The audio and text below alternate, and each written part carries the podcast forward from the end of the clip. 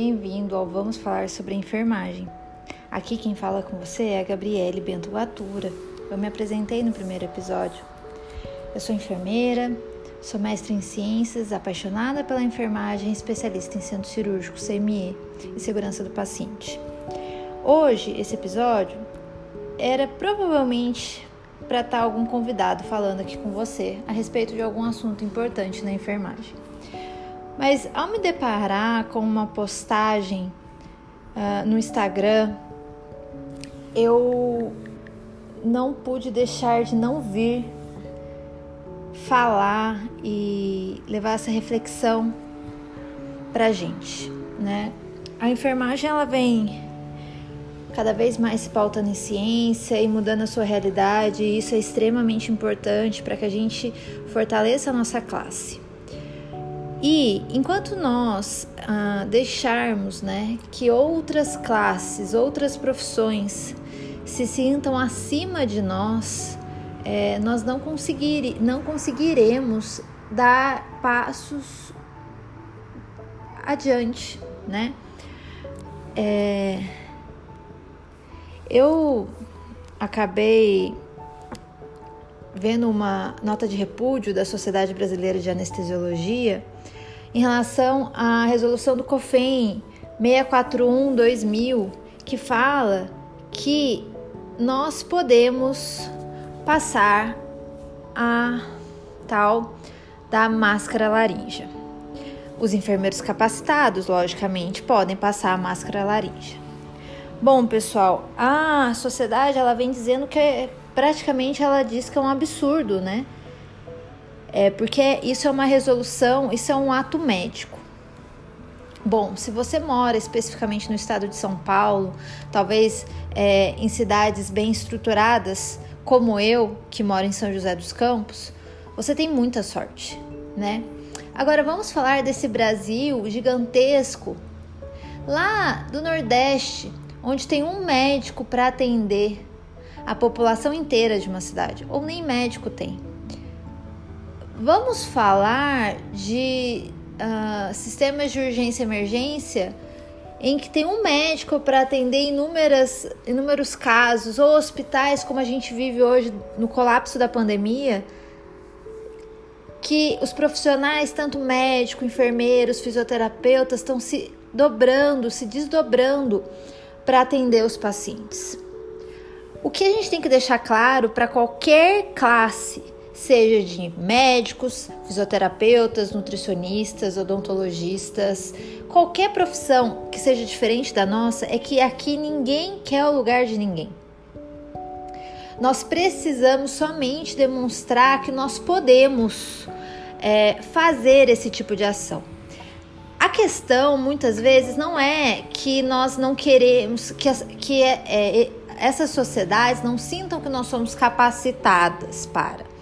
A questão ela vai muito além disso. É uma questão financeira, uma questão que vem da sociedade, porque o, o, né, o profissional acima de você, o endeusado. Então a gente precisa é, começar a mudar a gente. Quem é você, enfermeiro, e por que você pode fazer essa técnica, né? Por que, que você tem que se valorizar, você tem que se capacitar, você tem que procurar os melhores cursos? Por que, que a, a enfermagem no Canadá é do jeito que é? Ou por que, que a, a enfermagem nos Estados Unidos é do jeito que é?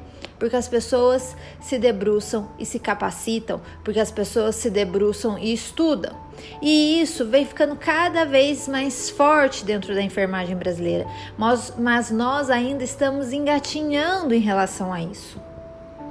Então, para você, enfermeiro, que está na prática, trabalhando e que tem excelentes colegas médicos, porque a grande maioria dos nossos colegas médicos, eles trabalham em conjunto com a gente.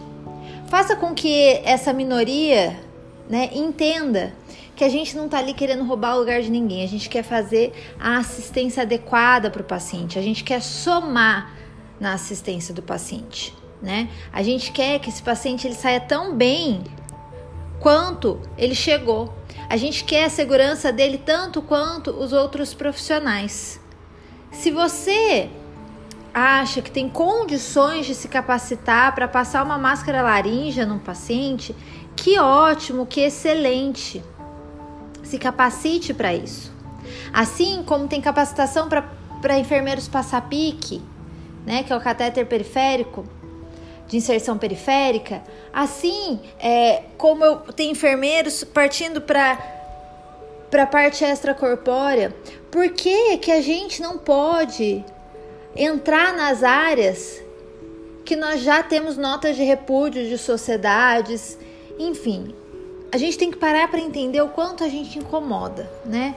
Primeiro de tudo, também a gente tem que pensar que nós somos uma forte é, força de trabalho dentro do hospital. E se a gente começar a modificar essa força de trabalho, vai ser demais e nós vamos conseguir modificar muito a assistência.